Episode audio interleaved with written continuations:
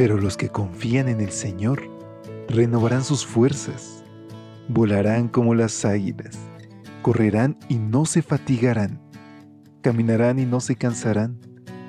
Mantengamos pues firme la esperanza que profesamos, porque fiel es el que hizo la promesa. Bienvenidos a esta serie de devocionales para adultos. Yo estoy contigo. Promesas bíblicas para vivir confiado.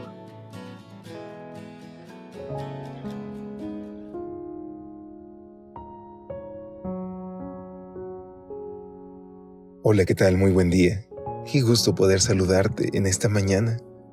Agradecido estoy con Dios porque nos permite levantarnos y poder abrir su palabra para reclamar juntos las promesas que Él nos deja cada mañana para que nuestra vida sea plena y que podamos tener armonía y plenitud con Él.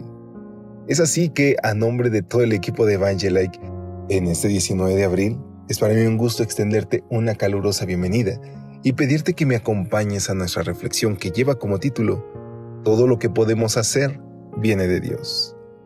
Segunda de Corintios 3:5 en la versión Dios habla hoy nos dice: No es que nosotros mismos estemos capacitados para considerar algo como nuestro al contrario, todo lo que podemos hacer viene de Dios. En cierta ocasión, mientras estaban en la ciudad de Charlotte, Estados Unidos, Billy Graham y su amigo Graham Kate entraron en un elevador. Como solía pasar por donde quiera que fuera el pastor Graham, una de las personas que se hallaban en el ascensor lo reconoció y le dijo, Usted es Billy Graham, ¿cierto? Así es, le contestó Graham. Usted es un gran hombre. La respuesta del pastor Graham es digna de que reflexionemos en ella. No, yo no soy un gran hombre, solo soy un hombre que tiene un gran mensaje.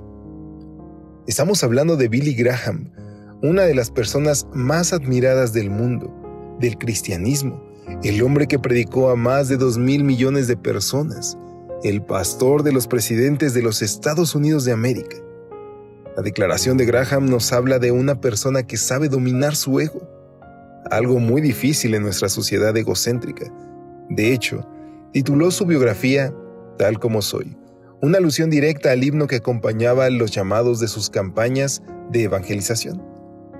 Harold Myra y Marshall Shelley dicen que al elegir ese título, Billy se identificó con cada uno de los que se convierten al pasar al frente y confiesan sus pecados y debilidades.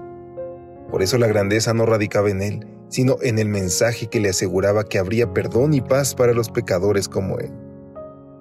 En 2 Corintios 4 se nos recuerda, pero tenemos este tesoro en vasos de barro, para que la excelencia del poder sea de Dios y no de nosotros. ¿Qué somos nosotros? Vasos de barro. ¿Y cuál es el tesoro? El mensaje de misericordia que el Señor nos ha dado para que lo compartamos con el mundo. Ese pero con el que comienza el versículo introduce el contraste entre la gloria del mensaje y la bajeza del instrumento.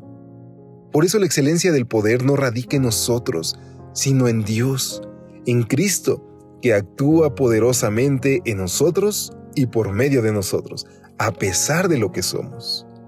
Cuando somos capaces de comprender la grandeza del Evangelio, estamos listos para ubicar nuestro ego en la perspectiva correcta. Así experimentamos que no es que nosotros mismos estemos capacitados para considerar algo como nuestro, al contrario, todo lo que podemos hacer viene de Dios. Y qué bello es, queridos amigos, que en toda acción podamos dar gloria a nuestro Dios, que podamos alabarle y que podamos entregarle el reconocimiento que se merece. Hoy sal y triunfa en el nombre de Cristo. Pon su nombre en alto y honralo en todo lo que hagas.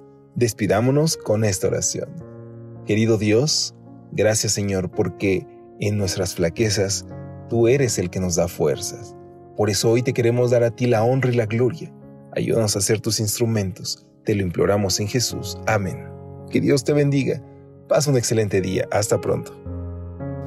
Gracias por acompañarnos. Te esperamos mañana. Te recordamos que nos encontramos en redes sociales. Estamos en Facebook, Twitter e Instagram como Ministerio Evangelite y también puedes visitar nuestro sitio web www.evangelite.com.